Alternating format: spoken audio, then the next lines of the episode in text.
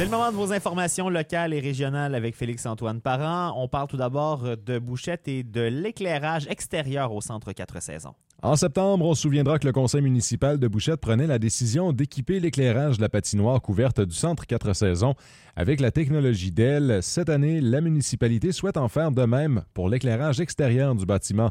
Le maire de Bouchette, Steve Lefebvre, se dit satisfait de son expérience avec cette technologie et explique pourquoi il souhaite en ajouter à l'extérieur du centre 4 saisons bel éclairage, ça a changé. Euh, c'est vraiment intéressant. Là, on vise l'extérieur. Un meilleur éclairage pour, euh, surtout l'hiver, les gens qui prennent les marches puis les jeux.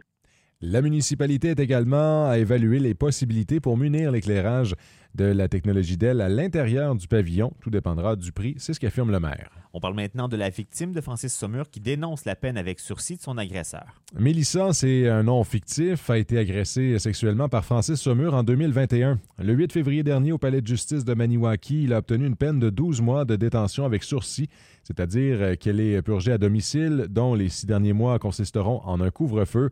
Mélissa, donc du nom fictif, indique qu'elle a appris le jour du procès que le chef d'accusation avait changé passant d'infraction punissable par mise en accusation à infraction punissable par procédure sommaire.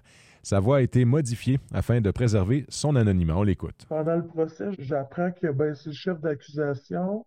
J'apprends que monsieur va avoir le droit d'aller travailler, va avoir le droit de circuler, va avoir le droit d'aller s'entraîner au gym à tous les jours, ça y tente, va avoir le droit d'aller faire ses petites commissions, cette dernière nomme certaines des conséquences euh, de cette agression survenue en 2021.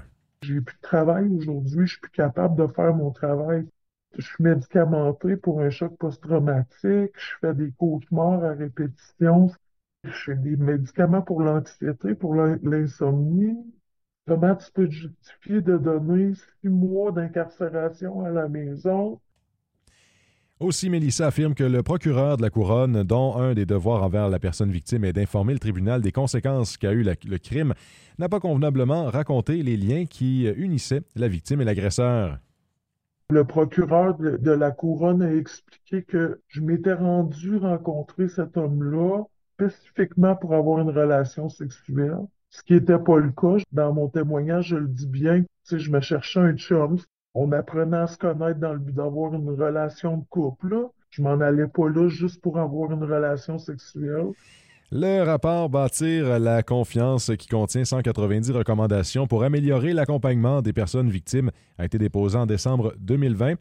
L'une des recommandations est l'instauration d'un tribunal spécialisé en matière d'agression, d'agression sexuelle et de violence conjugale au sein de la Cour du Québec.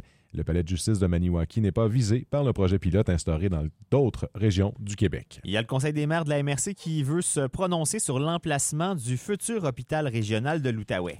Oui, c'est exact. Le Conseil des maires de la vallée de la Gatineau demande à être consulté en ce qui concerne l'emplacement du futur euh, nouvel hôpital régional qui sera construit à Gatineau.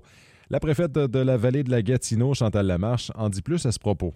On a vu dans les médias là, en décembre 2023 qu'il y avait des coalitions qui se mettaient ensemble, des non-élus, donc qui demandaient au ministre de le rencontrer, puis les autres voulaient absolument qu'il soit dans le centre-ville. Fait qu'on s'est dit, les autres peuvent être écoutés, mais je pense que les premiers, c'est les élus, on est là pour les représenter. Fait qu'on a fait une résolution qu'on veut être consulté pour euh, l'évolution de ce dossier-là, pour le nouvel emplacement. Toujours selon la préfète, tout ce que l'on entend évoque euh, la facilité d'accès pour les personnes habitant au centre-ville de Gatineau, alors que l'on parle d'un hôpital régional qui doit être accessible à tous les citoyens de l'Outaouais. Personne ne se préoccupe que si quelqu'un part de Montserrat ou part de Notre-Dame-la-Salette, qui part de Ripon, puis dit comment une personne malade peut avoir accès à l'emplacement du nouvel hôpital. Tout le monde pense à eux autres dans l'urbain de Gatineau, mais tout le monde oublie MRC. Fait que c'est un peu là-dessus, puis je lâcherai pas prise parce que cet hôpital-là, c'est pas hôpital Gatineau, là, hôpital de l'Outaouais. La préfète a remis la résolution en main propre au nouveau PDG du Centre intégré de santé et de services sociaux de l'Outaouais au début de la semaine.